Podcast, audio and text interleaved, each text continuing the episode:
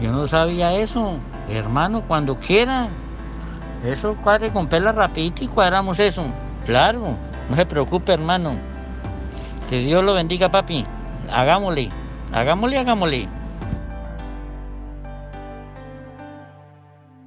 Emprendimiento, negocios, liderazgo e innovación. Bienvenidos al podcast de David Alvarado Muñoz.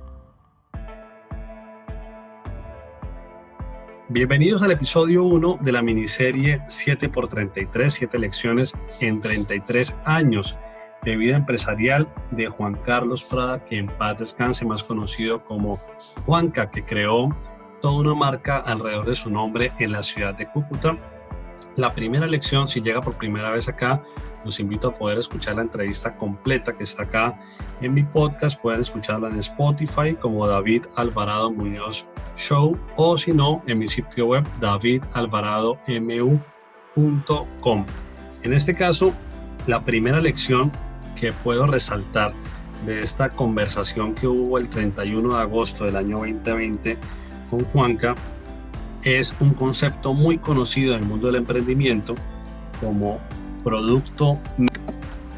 ¿Qué quiere decir producto mínimo viable y el ejemplo de la vida real, la experiencia de Juan Carlos? Pues primero, cómo probamos y en esa prueba y error vamos aprendiendo. Los primeros años de Hamburguesa Juanca fue estando Juan Carlos manteniendo su empleo, incluso estudiando él en la Universidad Libre Contaduría. Llegó un punto donde las ventas empezaban a crecer y él sintió esa necesidad de dedicarse más tiempo al negocio. El negocio le demandaba más tiempo. Era como dijo un profesor que también pasó acá por el podcast, Nelson Mora, y es estoy desbordado. O sea, cuando el negocio ya demanda tanto que uno dice me faltan manos.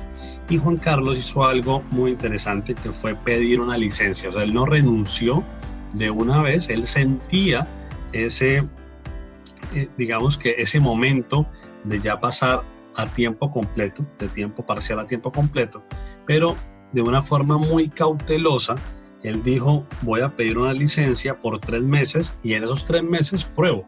Claramente en su cabeza estaba esa prueba. Pues pasaron los tres meses, funcionó y luego ya renunció y se dedicó de lleno a su negocio. En este caso, el manejo financiero es muy importante porque no pudo haber sido posible este caso si Juan Carlos desde el día uno no hubiese diferenciado lo que era el dinero del negocio.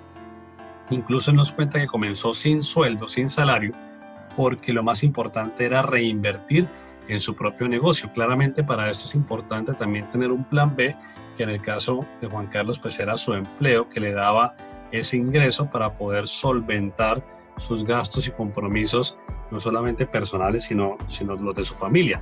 Ahora, cuando ya el negocio empieza a tener una tracción, en este caso tracción producto de las ventas, pues ya él hace las cuentas y sabe que el negocio le da para pagarle su sueldo, el sueldo que antes se ganaba por otro lado, y ahí es cuando él dice es momento de dedicarme tiempo completo. Entonces, recordemos lo importante producto mínimo viable para poder probar, aprender, equivocarnos, volver a probar.